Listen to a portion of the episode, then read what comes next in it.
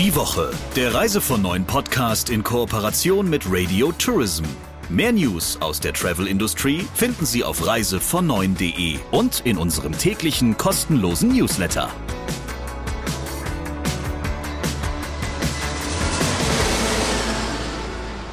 Wir sind beide wieder da und ich freue mich natürlich auf die neue Ausgabe. Hier ist im Studio von unserem kleinen Podcast-Produktionsstudio der Chefredakteur von Reise von Neuen, Christian Schmicke. Und bei mir, frisch aus dem Urlaub zurück, Radio Tourism-Chefin Sabrina Gander. Ja, und erholt und jetzt natürlich mit großen Ohren dir gleich lauschend, was du für einen Talk der Woche aufgenommen hast. Denn es ist ja schon so, der Trend zeichnet sich jetzt noch nicht ab, als würde jetzt irgendetwas, hm, ich würde mal sagen, wie dunkle Wolken am Horizont der Reisebranche sich bewegen, sondern die Nachfrage nach Urlaub, das Buchungsverhalten ist eigentlich relativ gut, wenn nicht sogar sehr gut in diesem Jahr. Der ein oder andere hat aber so ein bisschen Angst oder auch vielleicht eine Vorahnung, Christian. Mhm. Richtig gut gelaufen ist zuletzt auch das Geschäft mit Nordamerika-Reisen, obwohl uns alle möglichen Leute, die da waren, aber auch die Veranstalter berichten, dass da ein massiver Preisanstieg vonstatten gegangen ist und möglicherweise auch weiter vonstatten geht. Timo Kohlenberg, der Chef von America Unlimited, beschäftigt sich natürlich professionell Tag ein, Tag aus mit nichts anderem und er war gerade auf der größten US-Incoming-Messe, IPW, und bringt uns frische Eindrücke mit. Und mit ihm habe ich mich darüber unterhalten, was denn für das USA-Geschäft so in den nächsten Monaten zu erwarten ist. Und was er dazu sagt, ähm, das gibt's jetzt im Talk der Woche. Bitteschön. Hallo Timo. Hallo Christian, grüß dich. Timo, in deinem Laden America Unlimited hat sich ja in den vergangenen Jahren, gerade auch in der Corona-Zeit und jetzt noch im Anschluss, einiges getan. Und anders als andere seid ihr in der Zeit ja auch noch gewachsen. Unter anderem habt ihr Australia Unlimited gegründet. Ihr habt die Luxussparte mit Feinreisen ausgebaut und damit Melf Türkis, auch einen prominenten Touristiker, geholt, der lange Jahre in Diensten der TUI gestanden hat. Ähm, und ihr habt dann noch einen österreichischen Nordamerika-Spezialisten übernommen. Das ist für uns im deutschen Markt, glaube ich, nicht ganz so wichtig, weil der seine Vertriebsaktivitäten, wenn ich dich richtig verstanden habe, auch weiterhin auf Österreich konzentriert. Wie läuft's denn insgesamt so bei euch? Also wenn ich sagen würde, es läuft gut, wäre das untertrieben. Es, es läuft tatsächlich äh, sehr, sehr gut. Ich bin extrem zufrieden und ehrlicherweise über diese Entwicklung auch überrascht. Also wir haben mit der Ankündigung der Öffnung der USA im September war das September 21, glaube ich. Ähm, da haben wir einen Schwung an, also einen Aufschwung an Buchungen erlebt, wie ich ihn nie für möglich gehalten hätte. Und wir haben tatsächlich in äh, das Jahr 22 schon mit 30 Prozent plus im Vergleich zu 19 abgeschlossen. Und mhm. damit nehmen wir sicherlich eine Ausnahmefunktion in dem, im ganzen Markt ein. Äh, denn im 22 äh, haben ja tatsächlich noch viele sehr, äh, sehr stark gelitten, sage ich mal, oder nennen wir es zumindest noch nicht den Umsatz mhm. erreicht, den sie in 19 hatten. Und wir lagen schon 30 Prozent drüber. Das lag zum einen daran, wie du eben schon richtig auch gesagt hattest, wir haben das Team tendenziell fast vergrößert, aber zumindest genau gleichgelassen durch die Krise. Also wir haben keine ähm, keine Personen bei uns entlassen und hatten so die Möglichkeit, also die Leute aus der Kurzarbeit direkt wieder auf 100 Prozent zurückzuholen und mit dem kompletten Team diesen Anschwung an Buchungen dann auch standzuhalten ähm, mhm. und, äh, und äh, ja, zu, äh, zu facilitaten, würde ich mal fast sagen, also den bei uns halt auch zu übernehmen. Und ähm, während andere halt sehr äh, stark damit ausgelastet waren, überhaupt erstmal wieder neue Leute zu finden, die Leute wieder ranzubekommen, etc., ähm, und dementsprechend kann ich sagen, also 22 war schon super und im Moment 23 war ich immer vorsichtig. Christian, ich habe immer gesagt, ähm, 23, hoffentlich kriegen wir da wieder auch dieses Volumen hin, was wir jetzt 22 gehabt haben, auch aufgrund der Tatsache, dass die Preise natürlich so stark mhm. gestiegen sind. Ähm, und äh, ich bin total überrascht, ähm, dass wir in 23 tatsächlich inzwischen 40 Prozent im Plus ungefähr sind im Vergleich zu 22, also auf diesen 30 Prozent, die wir in 22 schon im Plus waren. Und das ist natürlich fantastisch. Ähm, liegt natürlich auch zum Großteil an der Preissteigerung, liegt natürlich auch daran, wie du vorhin schon richtig gesagt hast, dass wir Feinreisen ausgebaut haben, dass wir ähm, Australia Unlimited als Marke dazu genommen haben und in dem Zuge eben halt auch Personal aufgestockt haben. Also wir haben alleine in 2022 zehn neue Leute eingestellt mit dem Abschluss sozusagen jetzt in 21 mit Melf Türkis, äh, der dich jetzt bestimmt korrigieren würde und gesagt hätte, das war, er war hauptsächlich für Airtours zu, zuständig, was ja ein Tool okay, ja. ist.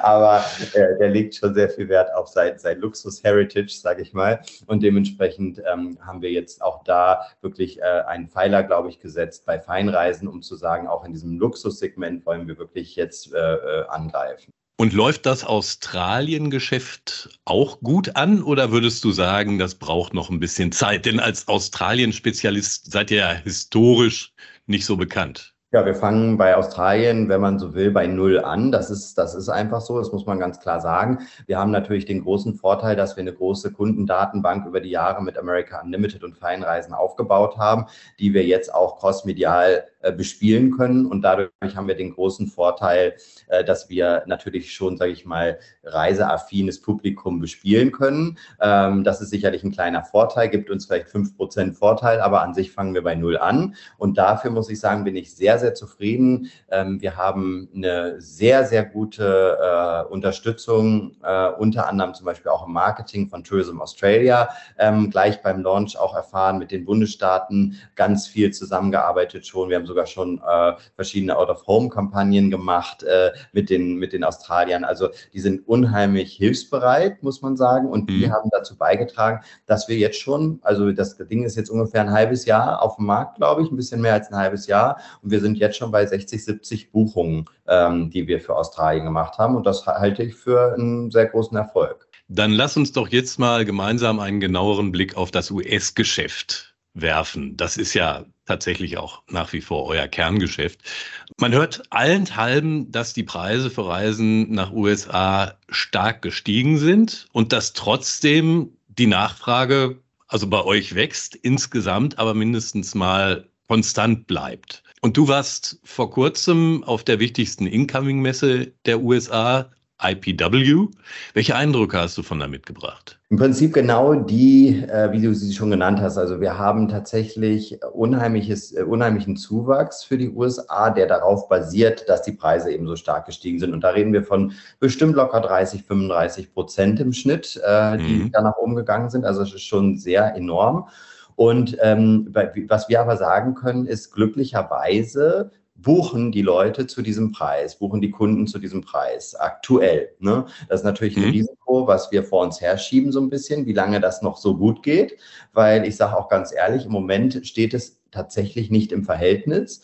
Ähm, wir haben allerdings das große Glück, dass äh, das eigentlich branchenübergreifend der Fall ist. Also das ist nicht ein USA-spezifisches Thema, sondern das ist ja ein generell reisespezifisches Thema. Ähm, plus es ist eigentlich ein branchenübergreifendes Thema. Also das erfahren wir in der Gastronomie, das erfahren wir beim Autokauf, Na klar. das ist überall. So und dadurch ist, glaube ich, der Markt, die Kunden sind gewohnt, mehr zu bezahlen für die gleiche Leistung. Und äh, dadurch habe ich das Gefühl, äh, ist es eben tatsächlich so, dass die Kunden das aktu aktuell akzeptieren akzeptieren und hinnehmen.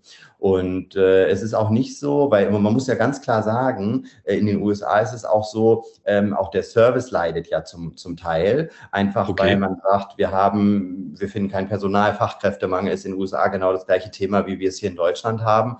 Und ähm, äh, dann steht vielleicht auch mal die nicht so super ausgebildete Dame oder Herr oder was auch immer an der Rezeption, die nicht so genau weiß, wie es läuft oder im Restaurant oder was auch immer. Der Kunde bezahlt aber 30, 40 Prozent mehr, ähm, kriegt aber ein Service, der vielleicht sogar weniger ist oder schlechter ist, als er vorher war, ähm, mhm. ist also an sich generell beschwerdeanfällig. Und das sehen wir aber überhaupt nicht. Also es ist, kommen keine Beschwerden zurück. Die Leute sind trotzdem glücklich. Sie geben das aus. Also im Moment ist es ähm, tatsächlich so ein bisschen verkehrte Welt. Das hätte man so nicht prognostizieren ja. können. Ähm, aber es ist tatsächlich so. Und äh, das ist auch der Eindruck, den ich von, vom IPW mitgenommen habe, ähm, dass das also Also äh, so der Tenor ist, die Preise gehen eben nach oben, aber die Kunden sind es gewillt zu bezahlen. Und eigentlich ist die große, sage ich mal, äh, Frage, die während der Messe durchgehend im Raum stand, wann, wie lange wird das noch gut gehen? Also mhm. das, wann kippt diese Geschichte? Weil wir ja jetzt durchaus in Europa auch schon sehen, dass Mietwagenpreise deutlich zurückgehen. Das passiert übrigens in den USA aktuell auch. Ähm, mhm. Da würde ich allerdings noch nicht das Wort deutlich da, davor nehmen. Ähm, also von daher es ist tatsächlich äh, ein Rückgang langsam zu spüren. Und ähm, da ist jetzt halt einfach so ein bisschen die Frage, wie lange äh, und wie weit geht das eben nach unten. Also haben wir nächstes Jahr wirklich einen starken Preisverfall? Haben wir dann sozusagen mit gleichem Pax-Anzahlen weniger Umsatz äh, nächstes Jahr, was ja auch wiederum ein Risiko ist. Mhm. Äh, oder äh, äh, bleibt das preislich relativ stabil. Äh, meine Prognose ist eben tatsächlich so ein bisschen, dass wir, dass wir sicherlich einen Preisrückgang haben werden, der sich aber wahrscheinlich im moderaten Bereich bewegen wird. Ich sage mal 10, 15 Prozent vielleicht. Ähm, und, und der dann aber auch definitiv nötig ist. Vielleicht können wir ja, bevor wir weiter in die Prognose einsteigen, noch mal kurz einen Blick auf die Preissteigerungen im Detail werfen.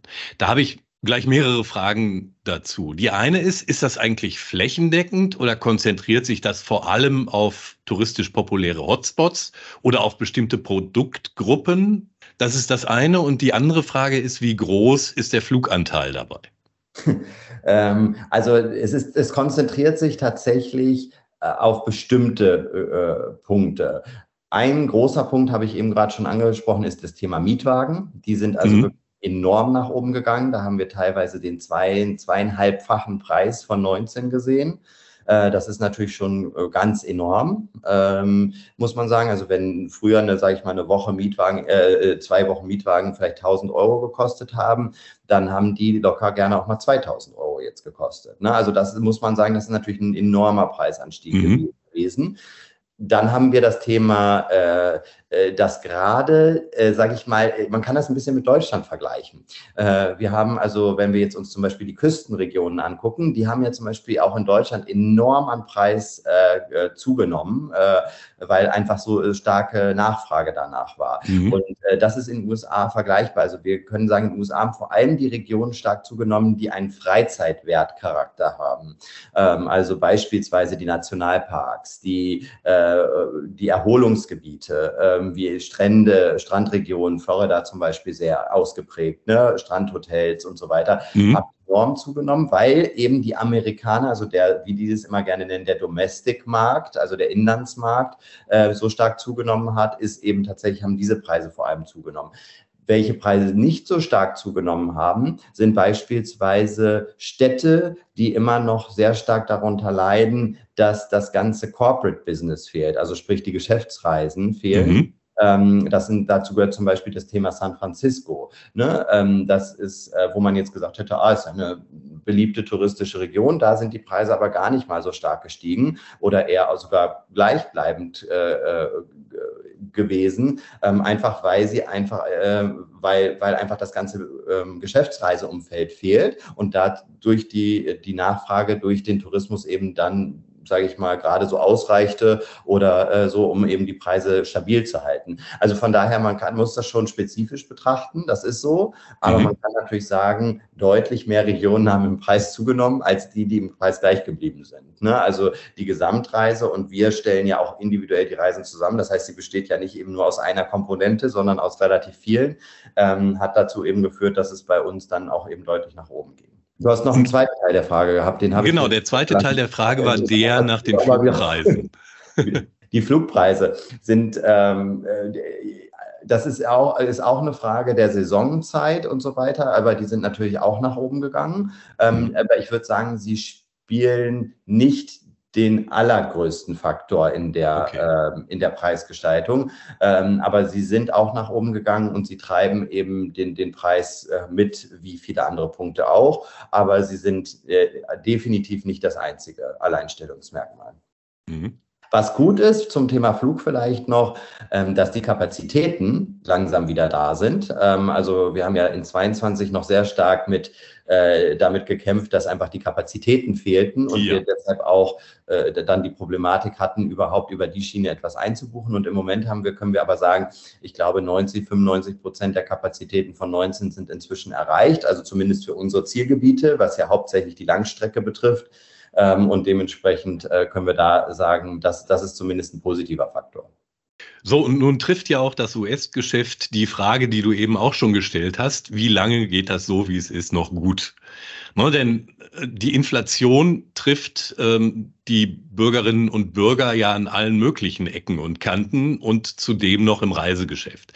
Und fragt sich ja auch die Touristik hierzulande, auch wenn es um das Europageschäft oder das Inlandsgeschäft geht, tatsächlich, ähm, wie lange ist denn diese Zahlungsbereitschaft oder die Zahlungsfähigkeit bei den Menschen tatsächlich noch da?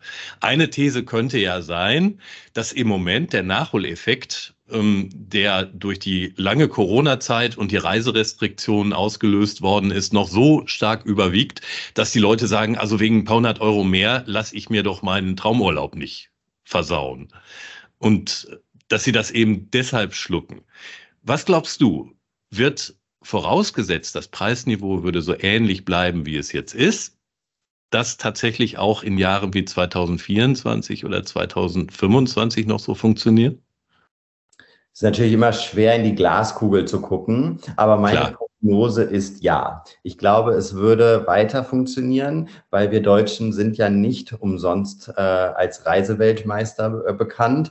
Äh, wir haben einfach viel Urlaub. Ne? Es ist äh, überdurchschnittlich viel im Vergleich zu anderen Ländern. Und äh, ich sehe einfach, äh, die Deutschen jetzt mal ganz pauschal gesagt, oder die in Deutschland Lebenden ist ja eigentlich eher der richtige Ausdruck. Mhm ähm, ich sehe die einfach nicht zu Hause sitzen im Garten und auf ihren Urlaub verzichten. Und ähm, ich sehe die auch nicht äh, jetzt auf einmal campen zu gehen, ähm, wenn sie vorher in Luxushotels unterwegs war, um es jetzt mal überspitzt zu formulieren. Mhm. Also ich glaube, dass man eher bei der Reise in den in Anführungszeichen bekannt sauren Apfel beißt und sagt, ich zahle dann ein bisschen mehr dafür, als dass man ähm, das äh, zurücksteckt. Da glaube ich, dass man, dass der Rotstift da erst und früher an anderen äh, Geschichten angesetzt wird. Thema Auto. Wir sehen jetzt ja schon äh, zum Beispiel in der Autoindustrie, dass äh, da jetzt so eine Flaute sich an, ankündigt etc. Beim Reisen sehen wir das noch gar nicht. Also von daher ist es, ich kann mir schon vorstellen, also ich glaube nicht zusammengefasst zu sagen, die Leute äh, sind tatsächlich, werden nicht auf ihren, auf ihren Urlaub verzichten. Vielleicht wird es dazu kommen, das könnte ich mir schon vorstellen, dass sie sagen, ah, ich verzichte vielleicht mal auf einen Urlaub im Jahr, wenn ich vielleicht mhm. vorher drei gemacht habe. Das heißt, ich kann mir schon vorstellen, dass wir über vielleicht 10, 15 Prozent Rückgang sprechen, vielleicht auch 20. Aber ich glaube nicht, dass sich das in irgendeiner Weise in einen dramatischen, in eine dramatische Richtung entwickelt. Mhm. Du glaubst also, Malle statt Miami wird dann auch nicht die Lösung sein? Nein, das glaube ich absolut nicht. Ich glaube sogar im Gegenteil. Ähm, weil okay. was wir ja sehen, ist, dass der äh, gerade der Luxustourist, und da haben wir ja nun auch ein bisschen Erfahrung mit, mit unserer Marke Feinreisen, aber auch unser inzwischen relativ hochwertiger America Unlimited Kunde, ähm, diese Art von Kunden, die haben noch das Geld, die haben auch mehr Geld und die werden das auch investieren. Ich glaube natürlich schon, dass Leute, die genau aufs Geld gucken müssen, die sich vielleicht einen Urlaub für, ich sag mal, 499 Mallorca, was auch immer, äh, geleistet haben, ohne das abfällig bewerten zu wollen, ähm, dass die natürlich mehr darüber nachdenken, ob sie diesen Urlaub machen. Ich glaube aber, unsere, äh, unser Klientel und damit meine ich natürlich auch generell das Fernreiseklientel dann, ähm, glaube ich, äh, wird sich dadurch aber nicht so stark einschränken. Wie wird das denn eigentlich von den Anbietern in den USA gerade gesehen? Also können die vor Kraft nicht laufen und sagen, ey, super, die Nachfrage stimmt, obwohl wir die Preise so stark angezogen haben, zum Teil natürlich auch anziehen mussten, denn logischerweise haben die auch selbst höhere Kosten, gar keine Frage. Sagen die, ja, das kann jetzt einfach so weitergehen? Oder ist da eher so eine Stimmung, dass sie sagen, wir müssen jetzt aber vorsichtig sein, dass wir nicht mit weniger Service und höheren Preisen kombiniert die Menschen vergraulen?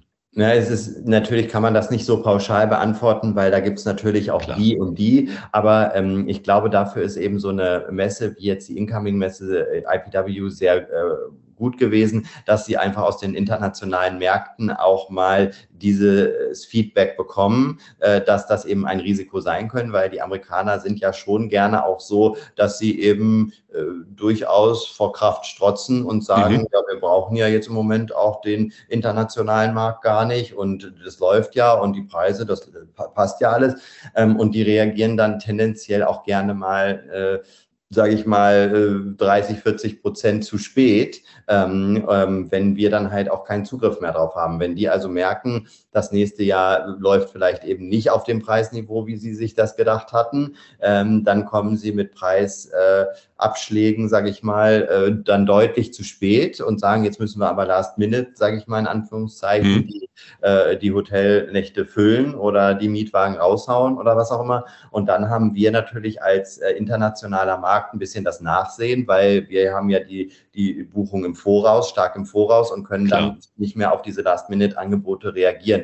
Insofern äh, haben wir als internationale Veranstalter schon auch den, äh, den Markt versucht zu sensibilisieren darauf, äh, dass sie bitte frühzeitig reagieren sollen, wenn sie eine Nachfrage, also wenn sie die Nachfrage äh, äh, runtergehen sehen, äh, dass sie dann eben schnell reagieren, damit wir eben auch im internationalen Markt noch die Möglichkeit haben, diese Preise auch noch an den Mann zu bringen und an, mhm. oder an die Frau. Ja, früher gab es ja im US-Geschäft schon fast die eiserne Regel, wenn der Dollar teuer ist, also der Dollarkurs hoch, dann sinkt insgesamt das Reisevolumen Richtung USA, jetzt mal auf die Masse gesehen.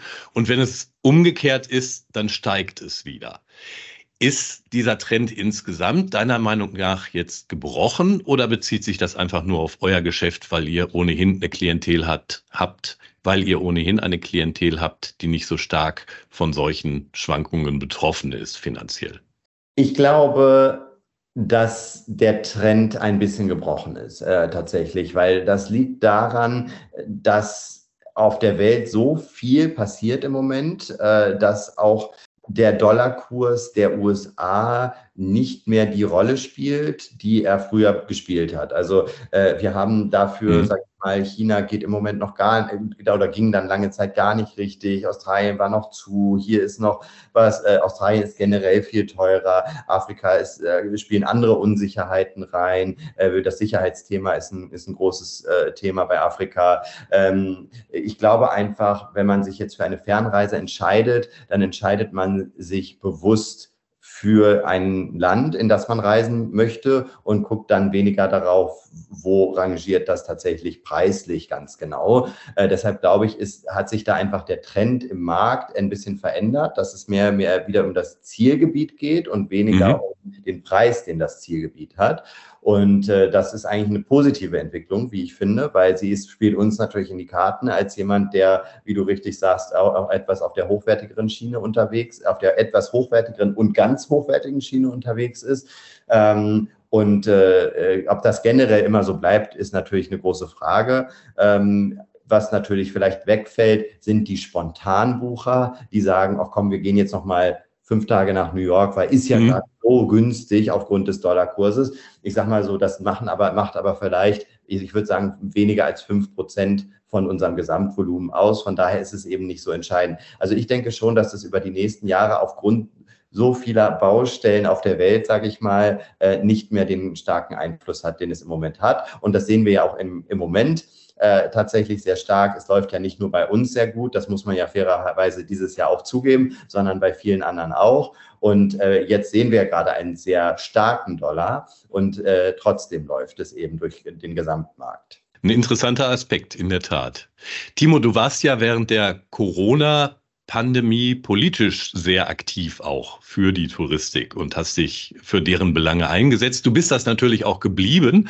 Und wie ich von dir gehört habe, warst du vor wenigen Tagen noch bei der SPD-Bundestagsfraktion eingeladen. Worum ging es da? Ja, ich wurde da eingeladen von dem Dr. Matthias Mirsch, der äh, Bundestagsabgeordneter und stellvertretender SPD-Fraktionsvorsitzender ist und hat gesagt, hier, da das müssen Sie sich mal angucken, äh, da einfach mal dabei sein, mal gucken.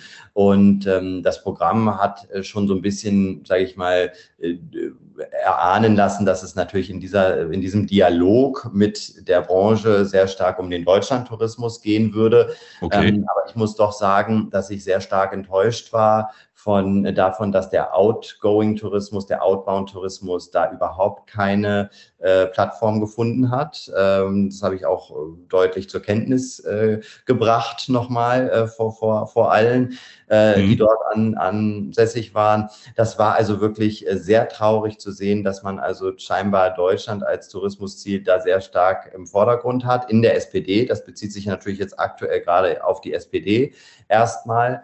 Ähm, und äh, da muss eindeutig, müssen wir als Reisebüros, als Reiseveranstalter deutlich mehr, glaube ich, weiterhin lobbyieren, auch für den Outbound-Tourismus, denn wir haben ja eine unheimlich starke Wertschöpfung für, für äh, die mhm. Wirtschaft in Deutschland und dementsprechend ähm, muss das, glaube ich, auch bei den Parteien noch da sein. Also was man sagen kann, ich glaube, in der Corona-Pandemie hat sich viel getan, dass die Reisebranche mehr auf dem Schirm ist in der Politik, aber äh, da sind definitiv noch viele Baustellen vor uns. Hm. Glaubst du denn, dass du ähm, mit deinen Appellen da irgendwie durchgedrungen bist? Also bei der in der Corona-Krise und bei den Hilfen, da ist es ja inzwischen auch nach. Ja, klar. Und da wissen wir auch, dass wir, dass wir, dass sich da. Da kann die Branche eigentlich nicht meckern. Wurde ne? Und generell die Branche gehört wurde. Und äh, ich damals auch sehr erfolgreich diese Margen äh, in die Überbrückungshilfen verhandeln konnte. Ähm, und das, das hat natürlich gerade auch die Reiseveranstalter äh, stark unterstützt und auch wahrscheinlich zum Teil gerettet. Und da bin ich auch echt sehr stolz drauf. Ob ich jetzt immer noch gehört werde, ist, ähm, wenn ich eins gelernt habe, ist, man hört die Stimme wirklich. Also man, hat, man denkt ja immer so ein bisschen laienhaft, ach, was man der Politik erzählt, das ist, äh, verschwindet sowieso im Nirvana. Ähm, das ist aber wirklich nicht so. Also die hören wirklich zu, aber es kommt halt auf die Wiederholung und die Kontinuität an, ähm, da immer wieder aufzutreten. Und da muss ich fairerweise halt auch sagen, da müssen einfach die Verbände den Job machen, weil dafür habe ich einfach gar nicht die Zeit, äh, mich da permanent mit der Politik auseinanderzusetzen. Äh, ich gehe gerne zu solchen Dialogen und auch mal ja. äh, Konferenzen gerne, aber äh, ich kann das einfach, äh, man müsste sich da fast hauptberuflich rein äh, fuchsen, um, um dann, glaube ich, wirklich da eine, eine große Stimme zu haben. Okay, dann bleibt uns zum Abschluss des Gesprächs eine negative und eine positive Erkenntnis. Die negative Erkenntnis ist die, dass für Teile der Politik zumindest Reisen immer noch nur zwischen Sauerland und Sylt stattfindet. Und die positive Erkenntnis ist, dass zumindest jetzt euer Geschäft auch ohne das läuft. Das ist sehr gut zusammengefasst, Christian, ja. Lieber Timo, vielen Dank für die spannenden Einblicke. Ja, sehr gerne. Vielen Dank. Das war der Talk der Woche. Lieber Christian, hinten raus gibt es ja immer noch eine Meldung oder manchmal auch so ein Gedankenaustausch von uns, mhm. je nachdem, was uns gerade so bewegt oder dich. Ähm, was holst du denn jetzt aus der Schublade raus? Denn ich weiß es ja, wenn wir das hier aufzeichnen, immer nicht, was jetzt noch als Thema kommt. Das nur mal für alle Zuhörerinnen und Zuhörer. Ja, im vergangenen Jahr waren ja Flugplanänderungen ein großes Ding und haben für sehr viel Ärgernis gesorgt. Und wir haben in der vergangenen Woche mal unter unseren Leserinnen und Lesern eine Umfrage zu dem Thema gemacht mit einer sehr hohen Beteiligung von rund 600 Leuten, Touristikerinnen und Touristikern, die dabei waren. Und interessanterweise ist das Thema immer noch ganz weit oben auf der Agenda. Also sowohl die Vertreter von Reisebüros als auch die der Veranstalter haben uns zu über 90 Prozent bestätigt, dass ihnen die Flugplanänderungen der Airlines sowohl kurzfristig als auch längerfristig richtig viel zusätzliche Arbeit. Und nun weiß ich nicht ganz genau, worin im Detail die Ursachen dafür liegen. Ne, das kann natürlich ähm, ja, betrieblich bedingt sein. Man will vielleicht den einen oder anderen Flug dann doch lieber zusätzlich machen, lässt dafür einen anderen ausfallen und teilt das der geneigten Kundschaft dann irgendwann mal mit. Optimalerweise natürlich mit einer Flugalternative, die gibt's aber auch nicht immer dazu. Und eine Rolle mögen auch Ersatzteilprobleme bei den Flugzeugherstellern spielen, die dazu führen, dass die eine oder andere Maschine, die normalerweise im Betrieb sein sollte, dann immer noch mal länger ausfällt. Ich weiß es nicht ganz genau, finde es aber sehr interessant, dass über ein Jahr nach dem touristischen Neustart dieses Thema immer noch so weit oben auf der Agenda steht. Na gut, das hat natürlich in alle Richtungen Auswirkungen gehabt und sicherlich auch an verschiedene Dienstleister oder alle Menschen, die da angedockt sind, von Hotel bis Mietwagen über Reisebüros, richtig viel Ärger gebracht und gemacht. Also insofern kann ich das verstehen. Ja, und nächste Woche hören wir uns wieder. In der gewohnten Besetzung natürlich. Christian und Sabrina für Sie im Reise von Neuen Podcast-Studio und dann sprechen wir über ein nächstes großes Thema, das die Reisebranche bewegt. Freue mich, wenn Sie uns abonnieren, weiterempfehlen und einfach dranbleiben. Bis nächste Woche. Die Woche, der Reise von Neuen Podcast in Kooperation mit Radio Tourism. Mehr News aus der Travel Industry finden Sie auf reisevon und in unserem täglichen kostenlosen Newsletter.